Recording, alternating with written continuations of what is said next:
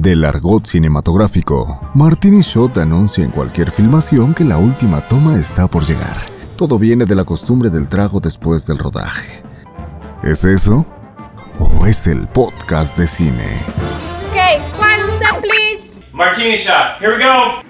Sean todos bienvenidos a un Martini Shot más. Estoy aquí con mi no primo, el señor Beto Camargo. Señor Fernando Camargo, es un placer como cada noche estar aquí y junto a nosotros está también el queridísimo Rafael Favila. Hola, ¿qué tal? Muy buenas noches, ¿cómo están? ¿Cómo estás, Rafita? Tengo miedo No tengas miedo. ¿De qué tienes miedo? de lo que vamos a hablar hoy. ¿Por qué te da miedo? Siento que vamos a invocar cosas que no queremos. No te preocupes, Rafa. No, hay no van a venir tras de ti. No hay mucho en esa cabecita loca que quieran comerse. Colero. Por si no lo ha adivinado, vamos a hablar de los zombies y su evolución como personajes, como protagonistas, como antagonistas. Claro, como que siento que hoy en día tenemos esta percepción de los zombies como lo vemos en Walking Dead, como lo vemos en este tipo de películas o series como muy lentos, tontos, eh, que ni siquiera lo que quieren es como comer cerebros, sino que lo que quieren es un poquito más como nada más atacar, nada más matar. Entonces pues vamos a remontarnos al pasado y descubrir cómo hemos llegado a esta imagen que tenemos de los zombies. Yo difiero, creo que hoy en día son más ágiles y tienen otros intereses que comer cerebros, pero está bien. Quiero decirles que los zombies nacieron de una tradición vudú. Hace pero, pero ¿hace cuánto, Fer? Pero cuéntame más, tío Fernando. En 1930 empezaron las películas de zombies y todos estos vienen de historias de vudús haitianos, ¿no? Que emigraron a Estados Unidos y se, se establecieron más o menos en el estado de Luisiana, ¿no? En el, en el sureste, en el sureste, sureste o sí, sureste.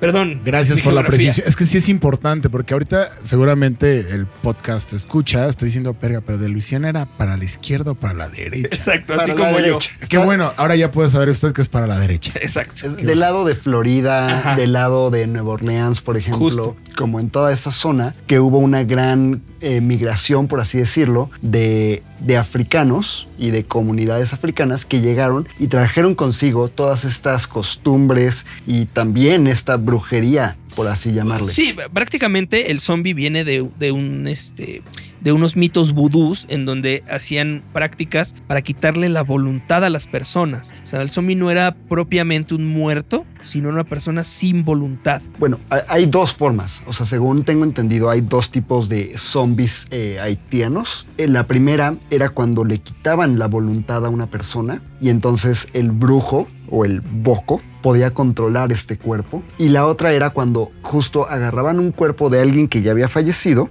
y lo controlaban. O bueno, pero tenía que ser alguien recientemente fallecido. Bueno, según yo, más bien llevaban a este cuerpo o a este títere al punto de que muerto seguía siendo controlado por el brujo, ¿no? Y por eso es un poco lo que dices tú. Quizá tenemos dos informaciones que se contraponen. Bueno, el punto es que de ahí se origina, ¿no? Como este personaje que, que muchísimos años después se vuelve totalmente consumible. Pero estas mismas tradiciones hacen que el cine, por ahí de los 30, se inspirara, inspirara al cine de tipo B. ¿no? Estamos hablando que la serie B es la el primer género que adopta al, al zombie como un personaje. Digo, después de ya novelas. Estamos hablando que primero se empiezan con las novelas, la literatura, y luego se adaptan las novelas para, para llevarlas a la pantalla grande. Sí, de hecho, la primera película de zombies tal cual, que de hecho estos zombies son como tomando esta referencia que dice Fer de una persona controlada, eh, es el zombie blanco, White Zombie, de 1932. Y bueno, pues esta película, justamente como lo estaba comentando Rafa también, es una serie, es una película que entra del cine serie B, que pues si nos han escuchado, ya saben lo que es el cine serie B, y si no lo han hecho, regresen a nuestro capítulo de cine serie B, denle una escuchada y ahora sí, pónganle play aquí. Eso. Bueno, ahora que ya usted regresó, se habrá dado cuenta que esta película de bajo presupuesto fue la, la primera que adoptó a estos personajes eh, de, de- de la religión, de la religión, del, del- De la tradición. de la tradición vudú. Claro, y después de justamente Zombie Blanco, tenemos otra película que se llama eh, Wanga, de 1936, la cual justamente es la historia de un brujo, eh, de una bruja haitiana que revivía cadáveres para usarlos como herramienta de venganza personal tras ser despechada por un hombre que la había plantado para casarse con una mujer blanca. que ese le da esta historia esta de Wa- Wanga le da un giro al- a, la historia zombie tradicional que se tenía desde 1930 no en 1930 32. fue la primera ah bueno 32 fue White Zombie que eran estos estos títeres digamos estos cuerpos huecos y después eh, Wanga le da un giro a las historias de zombies tratándose de una mujer que revive muertos Justamente. Ahora, es cierto que este género en un principio era un género que se consumía muy poco, que también era películas que no se les invertía muchísimo cerebro, ni muchos recursos, ni muchísima gente, por eso eran tipo B.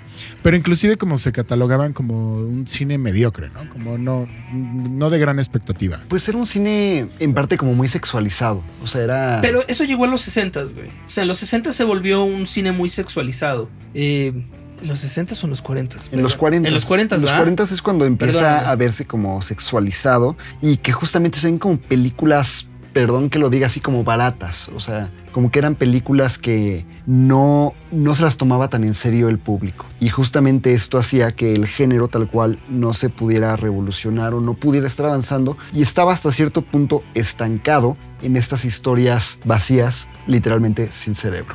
Lo que buscaban. eh, hay un- una cosa curiosa que el término como tal zombie no se utilizó sino hasta 1960 y. No, 50 y algo.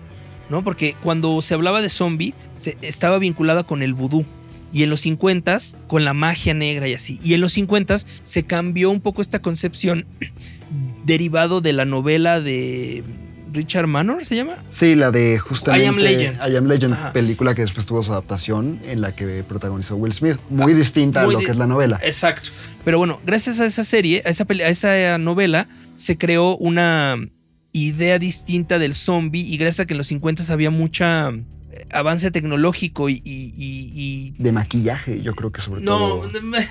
No, pero es que. sí, pero tiene que ver más bien con las historias que se consumían, ¿no? Hablaba, se hablaba de la bomba atómica, se hablaba de, de estos desastres eh, nucleares y de estos desastres de... Sí, eh, justamente venimos saliendo de la Segunda Guerra Mundial y curiosamente creo que es algo que hemos visto no solo en esta época de los 50, sino también en la actualidad, como el villano nazi, este científico loco nazi, que está experimentando con humanos y accidentalmente, en algunos casos, crea a los zombies, que en su momento, o la forma correcta de llamarles serían ghouls. Ghouls es como ese término un poquito más atinado sobre lo que es el muerto viviente. Era una presencia animal o, humana que era agresiva o que o, demoníaca. Ahora, digo, vamos a alejarnos un poquito como de los libros, porque también el género empezó a adoptar los mismos miedos contemporáneos, por así decirlo, de la sociedad, sobre todo gringa, norteamericana. Es decir,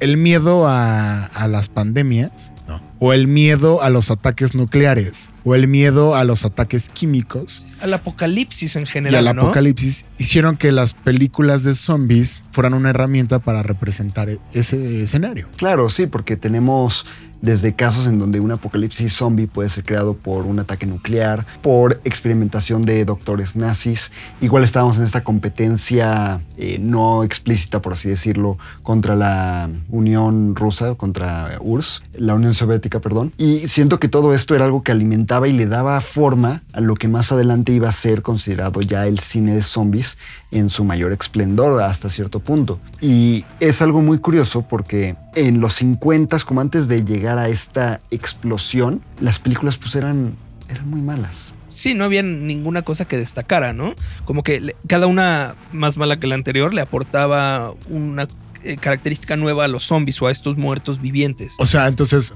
digo, seguramente las hay muchas, pero de las películas antes de los 50, ni siquiera como para tocarlas. No realmente, no hay ninguna que destaque, ¿no? Yo creo que ya mencionamos las dos principales y sobre todo son, son importantes porque marcan a estos zombies distintos a lo que conocemos hoy en día. Y, y justo se remontan al origen de, de los zombies por el vudú y creo que esa es su gran importancia. Sin embargo, con la llegada en el siglo XX, justo como decía Fer, del libro I Am Legend de Richard Matheson, eh, George R. Romero hace una adaptación, él lo llegó a decir casi un plagio de, de esta novela, y crea una de las obras más innovadoras para su época en este género. Que es curioso porque literalmente plagió el libro, pero para que no fuera tanto un plagio, en lugar de vampiros, utilizó zombies. ¿No? En realidad esa es la diferencia de, de, de la historia con el libro. Para que no fuera tan obvia el plagio, utilizar zombies. Y es la película, eh, La Noche de los Muertos Vivientes, The Night of the Living Dead, es la película que marca realmente la evolución o el inicio del cine de zombies tal como lo conocemos y que crea este género y que crea esta, estas ganas de saber más o de ver más películas de este tipo. Qué gran película. Además, O sea, la verdad es que yo me acuerdo perfecto la primera vez que la vi y a los 15, 16 años. Y sí es una película que te marca muchísimo. Porque aparte, sí es blanco y negro, sí son zombies lentos. O sea, sí, para entonces ya existía como, inclusive ya existía eh, Resident Evil, ¿no? Cuando yo la vi. Ah, ah, cuando yo la vi. Entonces, vaya, lo que quiero decir es que cuando yo la vi ya había una evolución del zombie como personaje. Y entonces es como regresar al, al, inicio, a lo vintage de los zombies. Y es, aún así espanta demasiado. Es, es muy terrorífica la película. Yo recuerdo que la primera vez que la vi, me robé la copia en VHS de mi papá. O sea, yo tengo ahí mi copia en VHS de The Night of the Living Dead, que es una joyita.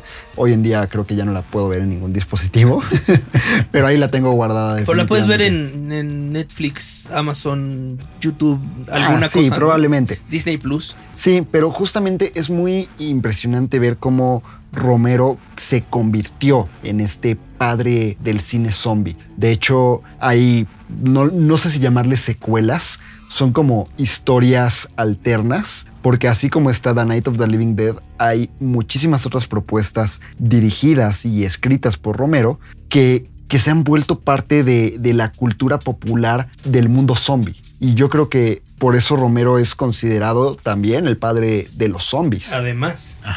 Y digo, si no escucharon el capítulo pasado de, de Hitchcock, ahí justo podemos, eh, hablamos un poquito de las influencias que dio Hitchcock a los directores y algo que hizo con, con George. Romero fue como influirlo un poco en la narrativa. ¿no? O sea, lo que hace The Night of, the Living Dead es que nos empieza a contar y nos empieza a asustar a partir de las tomas, a partir de- del lenguaje cinematográfico, no tanto del diálogo. Entonces, por eso para su momento era de las películas más innovadoras en, en el género del terror. Claro, o sea, y, y es a tal grado su, su importancia y su impacto que incluso en México llegamos a tener adaptaciones de zombies con uno de nuestros más grandes superhéroes, con el Santo. Tenemos el Santo contra las, las momias que pueden hasta cierto punto De ser manera, consideradas sí. Pero también hay una película de Santo contra los zombies. Justo. Entonces, como que podemos ver el impacto que empezó a tener el- las películas de zombies mundialmente, porque no fue un fenómeno que se quedó únicamente en Estados Unidos, sino que viajó a México y también a otro de sus grandes exponentes en Europa, con, en España. Oye, a ver, entonces, digo, está chingón pensarlo que, perdón, No, nada más te iba a decir como comentario, güey. España tiene una larga y muy importante tradición de películas de zombies. Sí, ¿no? o Es- sea, es, un dato curioso e interesante porque más allá de Estados Unidos, también España tiene una larga tradición de películas de zombies. sí, es, es algo que, que revolucionó la forma en la que se contaban estas historias a estos personajes y cómo lo veía la audiencia. Ok, entonces lo, lo que quería decir es, ¿los zombies mexicanos son las momias? Hasta cierto punto, porque también tenemos esta criatura, Las momias del santo. ajá, No las momias en general, ni las momias de Guanajuato. Bueno, no, por supuesto, el- el- tal cual la momia no. Pero vaya, todo el folclore y toda la historia y todo el, el misticismo que hay alrededor de las momias, sobre si se mueven, sobre si caminan, sobre si están vivas, son, son nuestros zombies. Son, es nuestra adaptación, Sí podría ser un poco, ¿no? sino que sería. Pues sí, yo creo que sí. O sea, porque sí, como dice Fer, tenemos también esta película de El Santo contra los zombies. Pero yo creo que si pudiéramos como adaptarlo de alguna manera, yo creo que las momias sí es como lo más cercano en México que hemos tenido de, De zombies. La verdad. O sea, han habido otras películas mexicanas de zombies, son muy pocas. Sí. Pero, pero sí, sí existe el cine mexicano de zombies. Pero nada como el santo contra los zombies. ¿Estás de acuerdo? o contra las momias o contra las mujeres vampiro. Contra el santo es de culto. En Alemania es de culto, por lo menos. Aquí Sí. también.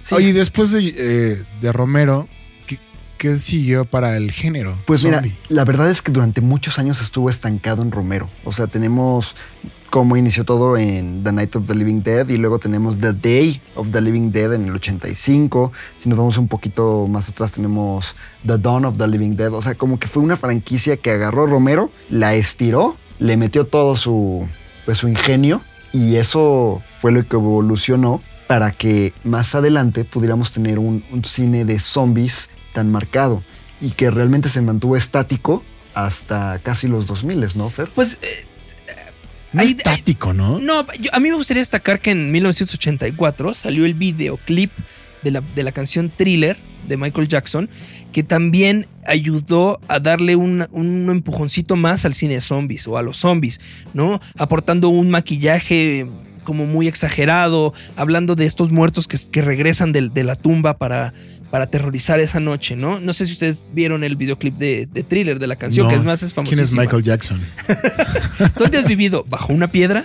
Pero aparte tiene, o sea, habla muchísimo de la cultura gringa, de la cultura norteamericana, que una de sus festividades más arraigadas es Halloween. Y Halloween es representado por muy pocos personajes y dentro de esos personajes es el zombie. Para los, para los gringos, los zombies han sido parte de su cultura durante muchísimos años.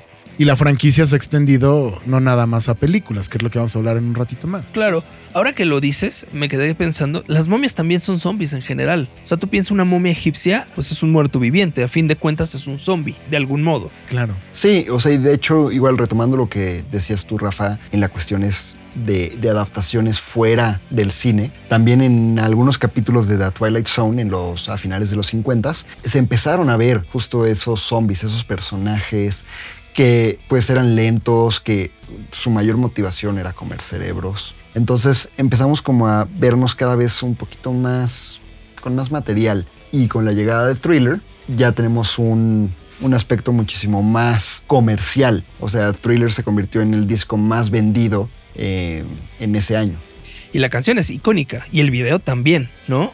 O sea, al grado de que alguna vez, por ejemplo, eh, en un Halloween de los primeros Halloweens de mi hijo, le compramos un disfraz de Michael Jackson en thriller. Es una chaqueta roja y un pantaloncito rojo así como brillosón.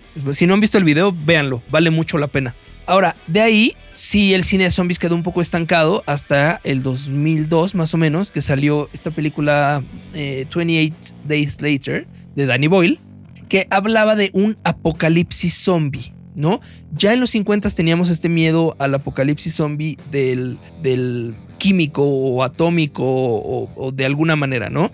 Y ya teníamos eh, Yo Soy Leyenda, el libro, ya teníamos La Noche de los Muertos Vivientes, pero no había habido una, una pandemia, una enfermedad que detonara. Qué eh, vigente, güey. Además, que detonara el, el Porque apocalipsis. Quiero recordarle que estamos en medio de una pandemia mundial. Sí, o sea, y justamente yo creo que 28 Days Later, eh, 28 Days Later está entre mis películas favoritas de zombies. Y no solo por la increíble dirección que le da Danny Boyle o la interpretación de Cillian Murphy como el protagonista de la historia, sino porque es una historia que desde el principio te dicen que esto es algo que hizo el humano. Y creo que eso es algo de lo más fuerte en, en esta historia al menos. Que también hay videojuegos, ¿no? Ya vemos, eh, hablemos de Resident Evil. Que no sé si son propiamente zombies, pero de algún modo sí son. Y sí tiene que ver con una creación humana. Sí, es, son básicamente zombies, sí entra dentro de lo que definimos como el género zombie. De hecho, yo creo que es de los más grandes exponentes o, que hay. Pero, pero sí, como que fue algo que poco a poco, entre los 2000 y 2010, fue agarrando fuerza poco a poco.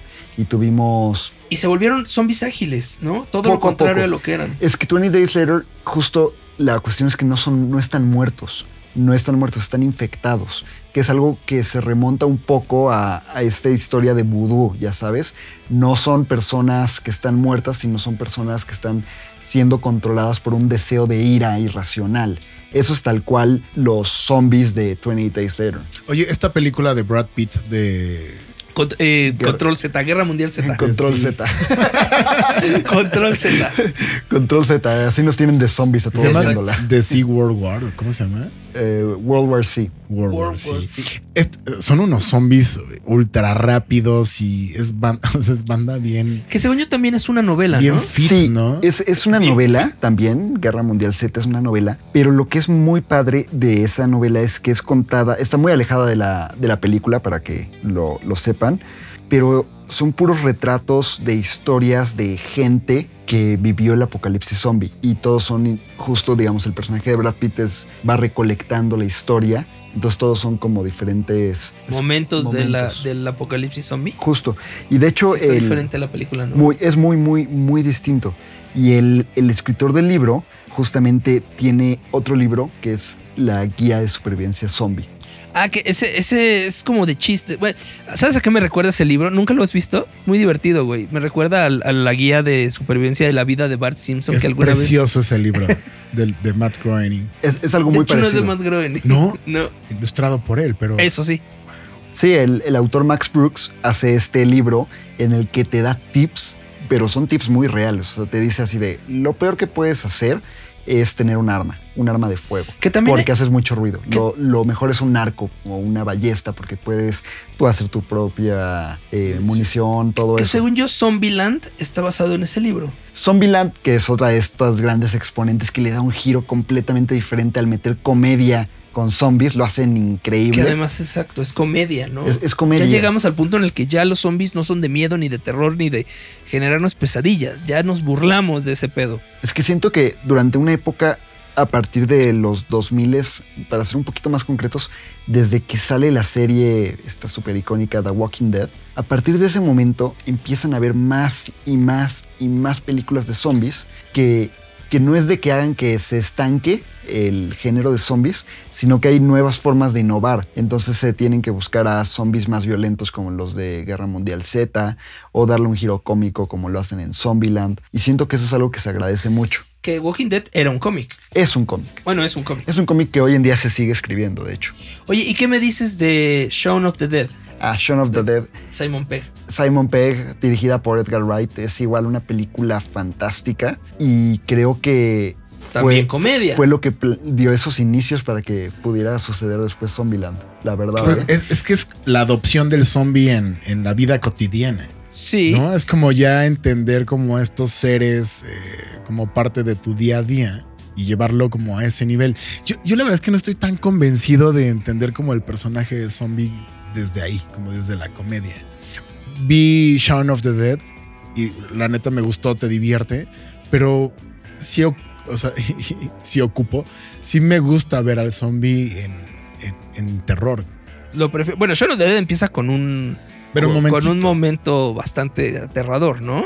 Pero digo, Sí, la película es no va de por ahí. completamente otra cosa. También eh, eh, existen estas otras versiones como hay una que es Mi novio es un cadáver. Sí, Algo justamente. así, ¿no?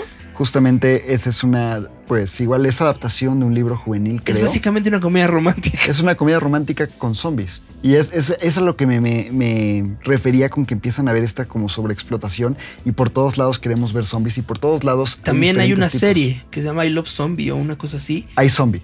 Hay Hay- Zombie. Hay una Es- serie que se llama I Zombie, eh, que está, está buena, está chistosa.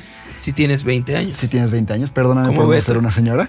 También hay otra que salió recientemente en Netflix que se llama Santa Clarita Diet, protagonizada por Drew Barrymore. Pero eso es más de canibalismo, ¿no? No, son zombies. Son zombies. Son, son abiertamente zombies. Y la forma en la que ella se mantiene no zombie, pues es nada más momentáneo, güey.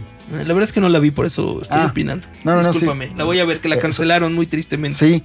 Y por ejemplo, también uno de mis directores favoritos justamente hizo un remake de una película de, Romero. Este Zack Snyder en el 2004 hace su propia versión de Dawn of the Dead, que para mí es de las mejores películas actuales, ya tiene casi 20 años, pero actuales de, de cine de zombies. O sea, salió antes de que tú nacieras, No, básicamente. 2004, yo nací en el Ah. 94. Que tenías 10 años y la viste. Sí, y me fascinó y, y fue un poco lo que me llevó a meterme al mundo zombie. Sí, ya sé por qué estás tan malito de tus emociones. Pues es que es, es esta historia de un grupo de supervivientes que se quedan atrapados adentro de un centro comercial y tienen que sobrevivir con todo lo que tienen ahí.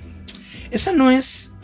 ¿Cómo es que se llama? Dawn of the Dead. Ah, entonces estoy confundiendo Shaun of the Dead con Dawn of the Dead. Sí, Sí, porque Dawn of, the Dead, sí. Dawn of the Dead es donde empieza con la niña esta que dice, mamá, me siento mal y de repente ¡fum! justo. Ah, sí. Eso es Dawn of the Dead. Sí, sí. Shaun of the Dead es esta película de Edgar Wright con Simon Pegg Ajá. de comedia. Sí, estoy mal. Discúlpeme, es podcast, escucha. Qué rápido, qué rápido. Qué rápido me disculpo. No, qué rápido admites tus errores. Ah, ¿Ves? Estoy creciendo y evolucionando como el cine de zombies.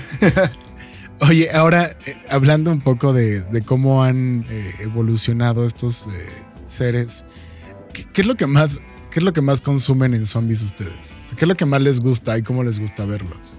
Eh, en- normalmente en la tele. o sea, no Sí, sé lo- cómo lo veas sí, tú. yo no voy al panteón a ir desenterrando. No. No sé cómo suelas verlos tú, Rafa, pero yo prefiero verlos en una tele o en una pantalla, usualmente. Qué bueno.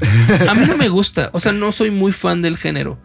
¿No? Pero es que tú nos has dicho, ¿no? Que eres muy fácil de, de asustar, entonces que todas estas También. películas... Eso como tiene que- que ver. O sea, no es una buena temporada para ti. No, pero Zombieland me gusta, por ejemplo. Pues sí, porque es comedia. Ajá. No, pero ya ahora sí tomando en serio tu pregunta. Este, mira, a mí me gusta mucho esta interpretación de los zombies lentos. O sea, como que me gusta... eh, Poder correr. Pues no tanto el poder correr. O sea, siento que, por ejemplo, Walking Dead, los zombies de Walking Dead me gustan mucho porque su mayor fortaleza es el número que tienen. O sea, te- tú te enfrentas a una horda zombie de Walking Dead y muy poco probable salgas vivo.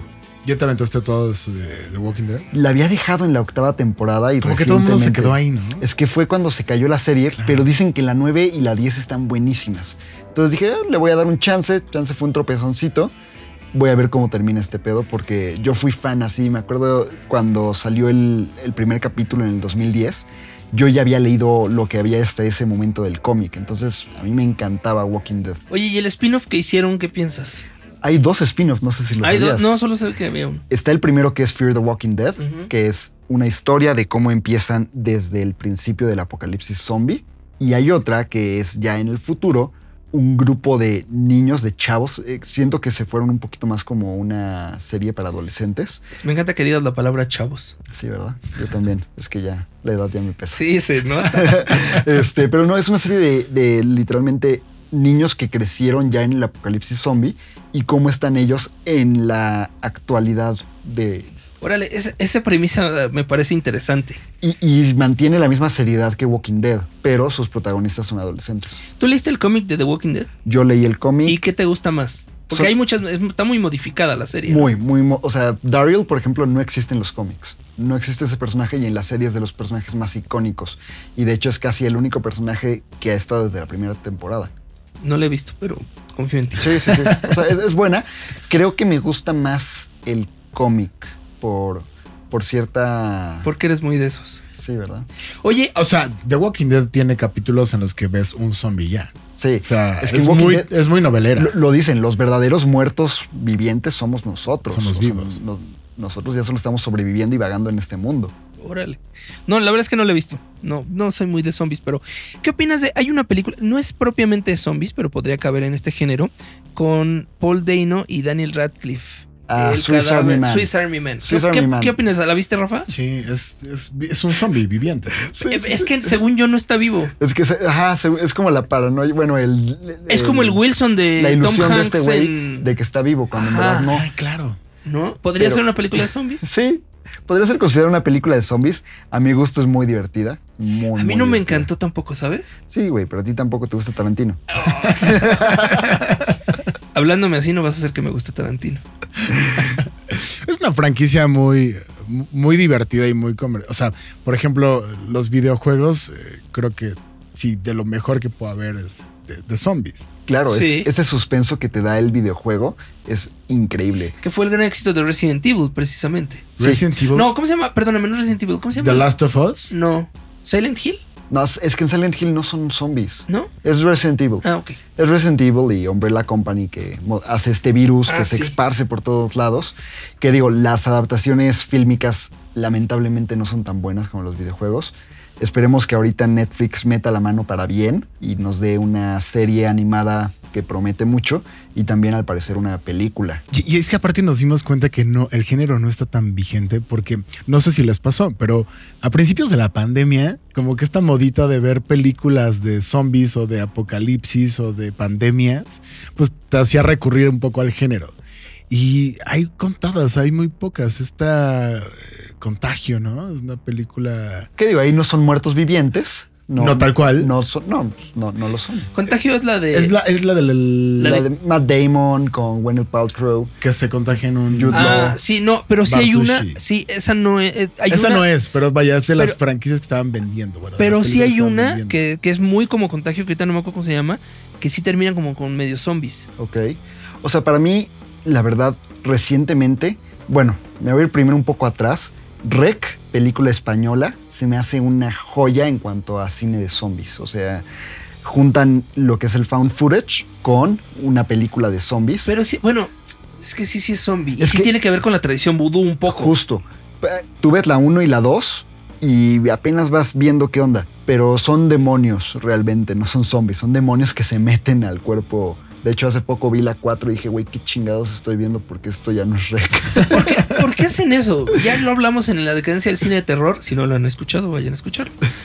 Pero eh, hablamos de cómo destrozan una gran idea, sobre todo de terror, y hacen 50 películas de, de lo mismo, mal hecho. Justo. Que seguramente le ha pasado a los zombies. Que sí, yo creo que Rec es un gran ejemplo de eso porque empezó muy bien y acabó muy mal. Pero hay un caso en especial que me divierte mucho, que es justo, yo creo que la primera película de zombies con comedia, Evil Dead, de Sam Raimi. Pero, híjole, pero según yo, esa es comedia involuntaria, ¿eh? Pues no lo sé, pero ¿Qué ve la evolución, porque Sí. es Evil Dead 1, que es una cosa ahí muy extraña. Luego en la 2 como que intentan retomar la historia de la 1 y le meten más cosas. En la 3 viajan a la época medieval, regresa a la actualidad y 20 años después sacaron una serie que se llama Ash vs. The Evil Dead.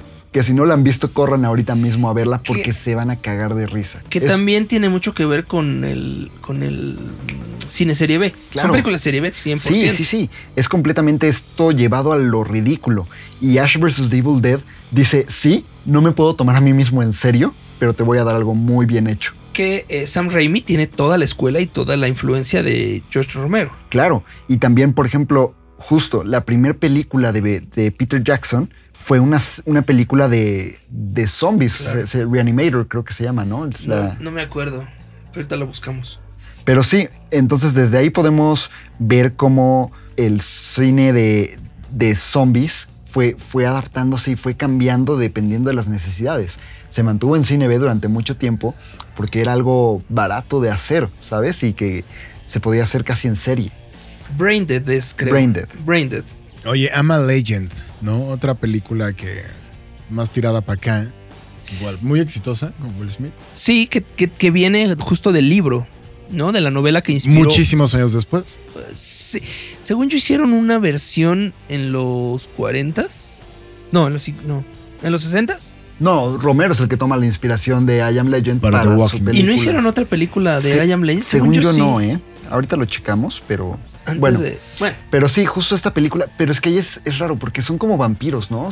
En el libro sí, y la película de, de Will Smith un poco trata de tomar eso. Porque solo salen en la noche, como que no pueden estar con la luz del sol, justo como que las luces los lastiman, son más agresivos, como que hasta cierto punto hablan, ¿sabes? En- hay una parte en donde Sí, podrían Se ser ghouls, comunican. ¿no? son, son Podrían- como más ghouls. son como más ghouls, que son estas criaturas infernales que... Y que los intentan Habitan. sacar de ahí incluso. Que de hecho hay un final alternativo de I Am Legend. ¿Filmado? Sí, sí, sí, filmado ahí, eh, sale creo, bueno, sale en el disco 2 de la película cuando lo compraste y eres De la, de, la, de la edición Criterion que tiene tres en su casa este güey.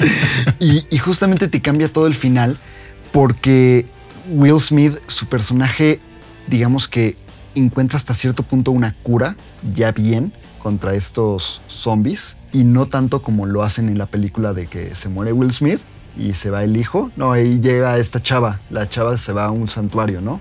Pero según yo entiendo, sí hay como un avance con la cura. Y ahí termina. Pues está medio abierto el final, ¿no? Pero sí había un final más. Y según yo, la verdad es que no he leído la novela, pero la novela no termina así. Porque además en la novela el tormento es que Will Smith escucha la voz de su familia todas las noches. O sea, y los, y los vampiros o estos seres imitan la voz de su... como las sirenas un poco. Imitan la voz de su familia y eso es el tormento que no lo deja vivir. Sí, justamente. Y yo creo que mucho de, de las películas zombies y del impacto que han tenido es gracias a poderse remontar estas emociones humanas de los que están vivos todavía y de cómo ellos tienen esta necesidad de sobrevivir, pero que al mismo tiempo matar a sus seres queridos es algo muy fuerte. Que Zombieland lo hace muy bien en ese sentido. Pero ¿sabes cuál lo hace aún mejor? No. Hay una película cubana. Vampiros se- en La Habana. No. Ah. Juan de los Muertos. Uy, claro. que literalmente el eslogan es Juan de los Muertos, le matamos a sus seres queridos. Claro. Entonces, ¿No la has es- visto? Es No- este grupo de sobrevivientes. Ese es un grupo de sobrevivientes que literalmente se dedica a decirte, ok, tu mamá ya es zombie, tú no la quieres matar, no te preocupes, yo la mato. Pero me vas a pagar tanto. Entonces son mercenarios que matan zombies. Porque aparte, esa, esa es la parte más difícil de una película zombie. Cuando Claro. tu familiar se vuelve zombie, no lo quieres matar. Generalmente termina eso muy mal. Justamente. Oye, es este apego que tiene también el, el género o, o subgénero hacia la religión, hacia el miedo a, la- a las deidades, hacia el culto, sí es real. O sea, sí tiene que ver que estamos en panteones, tiene que ver que estamos en capillas, tiene que ver que hay cruces. Pues es que tiene más que bien ver que tiene que ver con que salen de las tumbas, ¿no? Ah, ah, exacto, aparte. Más Sobre bien. todo la de George Romero. Sí, y muchas otras. Pero es que es muy, muy extraño porque, por ejemplo, hay películas en donde no reviven los zombies. O sea, la gente que ya se murió, ya se murió y punto. Sin embargo, los nuevos infectados son los que atacan. ¿Sabes? Por ejemplo, sí, Night of the Living Dead salen de sus tumbas. Pero Walking Dead, los que ya estaban muertos no salieron de sus tumbas. Entonces, como que hay muchas variaciones dentro del cine zombie. O sea, tenemos a los superagresivos de World War C, tenemos a los infectados de 20 Days Later, tenemos a los que reviven y salen de sus tumbas de... Chumbalaca, chumbalaca, chumbala. Entonces, como que también siento que el cine zombie es un género muy amplio, con muchas variantes, y que incluso hoy en día se sigue definiendo. ¿Y qué me dices de Tren a Busan? Justo ese es de las películas extranjeras que se me hacen una joya. Eh, creo que es muy buena, tiene incluso una secuela en puerta que se llama Pacífico, creo. Y aparte tiene una secuela animada. ¿En serio? No sabía que tenía una secuela Sí, animada. y es bueno, es como secuela precuela. Es otra historia de Tren a Busan. Es como secuela, precuela, spin-off. O sea, puede ser cualquier cosa. Puede ser cualquier cosa. Eh, pero es, es muy buena. A mí Tren a Busan me gusta mucho. También hay una película francesa que disfruto mucho que se llama La Horda. Ok. ¿Sabes? Lo interesante del cine de zombies es que no es un género dominado 100% por el cine gringo, ¿no? Que eso pasa normalmente con, con- muchos géneros. Eh, hay, hay grandes películas de, todos los países, ¿no? Y, España, lo que te decía, España es un, es un eh, fuente inagotable de cine de zombies. Digo, a pesar de que el género nace ahí, ¿no? En Estados Unidos. Rafa, ¿qué recomendarías tú para sobrevivir a un apocalipsis zombie? Ay, qué bonita pregunta. Eh, híjole. Pues sí, ¿no? Yo creo que o sea, la, o sea, la literatura, los videojuegos y las películas nos han enseñado a ser lo más cautelosos y lo más estratégicos. Eh, recurriría a evitarme armas, municiones que generaran ruido. Este, mi alacena está, yo creo que ya un poquito armada para eso. ¿Tienes tu caja de enlatadas para sobrevivir aquí encerrado? Y mi mochilita, mi mochilita de primeros auxilios también. Pues no sé, o sea, primera creo que estaría a salvo porque, y con todo el dolor de mi corazón, yo sin problema puedo meterle un flechazo a, a mi papá o a mi mamá en la cabeza si se vuelven zombies. Güey, quiero verte, quiero verte agarrar un arco, por favor. No, Meterle no, no. Es que va a agarrar la flecha y se la va a clavar en la cabeza. Ah, ok. Hasta crees que puede disparar una. Ya decía yo. Era demasiado bonito. ¿Tú qué recomendarías, Beto? Mira, va a sonar a mamada, güey. Pero, Como todo lo que dices. güey, es que con mi novia te lo juro que tenemos planes así de, ¿y si hay un apocalipsis zombie, qué haríamos? Y, güey, nos hemos pasado horas hablando así de, no, pues yo creo que nuestro punto de encuentro sería este. ¿Sabes qué me encanta, Rafa? Que siempre hay un roto para un descosido. Pero, güey, o sea, te lo juro, es, es una pasión muy bonita que tenemos. A, a mi novia le encanta Halloween y como todas estas cosas de miedo. Entonces, como que los zombies siempre fue algo así de, ¿y si sí hay zombies? Y cuando empezaba todo lo del coronavirus, era como, así empiezan las películas de zombies, ¿eh? No, bueno.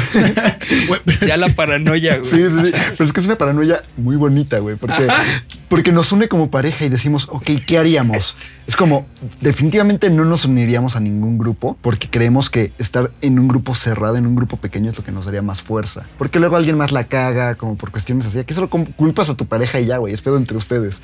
Este güey sí ha visto muchas películas de zombies. Al menos The Walking Dead. Sí, sí, sí. Pero entonces como que sí hemos dicho así de, no, pues nos quedamos tú y yo. Pues yo digo que lo mejor sería irnos al bosque porque en el bosque tenemos posi- posiblemente un río. Es un lugar que está muy callado, entonces Son cualquier muy ruido... optimistas, aparte de todo. O sea, Sí. solos y en un bosque solo. Sí, es que está increíble. En un bosque tienes recursos, puedes plantar cosas, tienes animalitos que cazar, tienes todo ya te, vi, ya te vi viviendo aquí en el bosque de Tlalpan después de. No, me voy al desierto de los leones, no me tengo que ir tan lejos. Pero Todos los fines de semana solo vinimos a practicar. güey. A eso va, saca su cuchillo de rambo y a la gente dice, ¿qué pedo con este güey? Los Sí. ejidatarios de ahí ya le están cobrando. es que, güey, lo hemos pensado y hemos dicho, ir a la playa, no, pues es que llegar hasta la playa son 5 o 6 horas. Con todo el desmadre de un apocalipsis zombie, pues está cabrón llegar, porque los recursos, que la gasolina, es algo muy planeado que tenemos. Sí, ya vi. Ya, ya sé, ya sé de qué equipo quiero ser cuando llegue el apocalipsis zombie. No, No, no No te, puedes unir. aceptar. me importa. ¿cuáles son las reglas de... Del club de, la pelea no se habla del de club de la pelea. La- Cardio, ¿eres bueno corriendo? Claro. Soy muy bueno corriendo. Atrás del camión porque me deja. y tú, Fer, cuéntanos. Eh, Pues mira, yo primero que nada les voy a recomendar que se nos sigan en Instagram como arroba martini shot podcast, nos sigan en Facebook como arroba martini shot podcast, nos sigan en Spotify como martini shot. Y, y yo, yo diría que se descarguen los capítulos, porque si en, o sea, en un ataque zombie probablemente no van a tener internet. Y mire, le vamos a hacer el paro escuchándonos 50 minutos cada jueves. Diversión segura. Bueno, ya. Ahora sí harías? que ya tienes tus redes seguidas, ¿qué harías? Este, yo creo que, no sé, les recomendaría a todos este, tener, vivir en un lugar alto, ¿no? Irse a lo más alto. Eh, les recomendaría tener cosas cortopunzantes a la mano, punzocortantes en la otra. y este, y pues sí, guardar silencio. ¿no? Ser cautelosos, como dice Rafa. Oye, ahorita que decía Rafa lo de guardar silencio, me quedé pensando como, ¿viste un lugar en silencio? ¿A Quiet Place? No, no son zombies. No, ¿verdad? No, ¿Y son- ¿Viste, ¿viste son- Bird Box? Sí, pero es ¿Tampoco que, son zombies? Ok. No, es bueno. que a Quiet Place hasta te dicen que son alienígenas, güey. No, es que yo no la vi, por eso Ah, pregunto. con No razón. me acuerdo, ¿te lo dice? Sí, güey, te, te ponen así como un artículo de periódico, una mamada así. Pero, y bueno, ya digamos, en cuestiones de recomendaciones de películas o de eh, productos audiovisuales que Ay, pudiéramos voy a empezar yo para que ganarles todas las que van a decir ustedes. Yo les recomendaría Shaun, no, Dawn of the Dead, que es, uh, Primero apréndete es cuál es. buena, y- Shaun of- exacto. Shaun of the Dead y Zombieland. Ok, ¿las dos de comedia? No, Shaun of, eh, ya me confundiste, güey. Ya no sé. Ya, Les quiere recomendar Dawn of the. Dead, dirigida por Zack Snyder. esa, esa. Y les quiere recomendar Zombieland. ¿Quién sabe quién la dirigió? Eh, la dirigió, justamente fue el mismo director. Estuvo haciendo mucho, mucho trabajo con este, con el actor de, de Zombieland, con el principal. Este, ay, ¿cómo se llama el de Facebook? Se Eh, llama Ruben Fletcher, no que de hecho fue el que dirigió la de Venom. ¿Ah, sí? Mm, Mira, tú, Rafa, ¿qué nos recomendarías? No, a ver, yo, yo creo que The Last of Us, o sea, es un gran videojuego. Si neta no se han clavado en, en él, es una gran historia. Y aparte con la tecnología que hay hoy en día para, para contar historias en un videojuego, funge como una película por momentos. El soundtrack es de Gustavo Santaolalla, o sea, incluso gente que hace cine Ganador de un Oscar, por cierto. se ha, se ha involucrado en este tipo de, de- de proyectos. Y mi favorita de zombies es la de Danny Boyle, la de 28 días 28 después, días. que tiene su secuela. Y la verdad es que sí quiero volver a ver la de George R. Romero. O sea, sí, sí quiero regresar como ahí. Aparte, hay una- es una temporada linda para ver cine de terror. Beto, solo puedes decir tres películas. Te voy a dar chance de tres, porque tú vas a sacar una lista de 400. Bueno, voy a sacar primero dos series.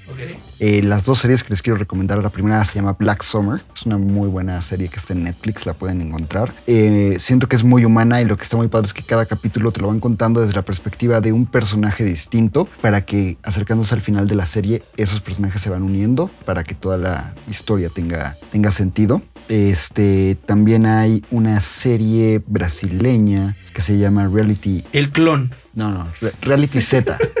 Se llama Reality Z la serie. Véanla, es una buena propuesta, muy diferente. Y ya yéndonos a películas, les quiero recomendar tres, porque solo me dejaron tres. Yo decía tres cosas, pero. ah, ah, es que tú dijiste No, tres películas, güey. Aviéntatelas, hay tiempo. Mira, la primera es Cargo. Cargo es una película protagonizada por Marty Freeman, eh, que lo conocemos como Bilbo. Y es de un papá que literalmente él es mordido al principio de la película y tiene que llevar a su hija bebé a salvo. Está inspirada en un cortometraje que se llama igual Cargo. Oye, ese está fuerte. Se la recomiendo muchísimo. fuerte. Es una gran, gran película y la serie también es muy, muy buena. Este, también me gustaría recomendarles eh, que si no la han visto, le echen pues un vistazo ahí a, a Rec. Solo a la 1, a mi parecer. Creo que es la, la más rescatable y la que yo más he disfrutado. Y ya, gracias.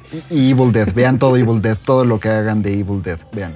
Después de esto, no me queda más que agradecerle al señor Rafael Favila por haber estado hoy con nosotros. No, muchas gracias a ustedes y a todos los que nos escucharon. También quiero agradecerte a ti, Luis Alberto Camargo, que estuviste con nosotros. Claro, estuve muy, muy emocionado, pero era un tema que me apasiona mucho. Sí, se te ve. Y, y no, gracias a ti por, por hacer esto realidad. Fer.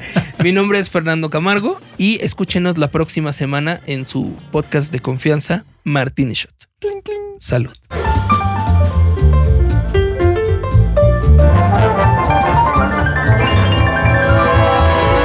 That's a wrap.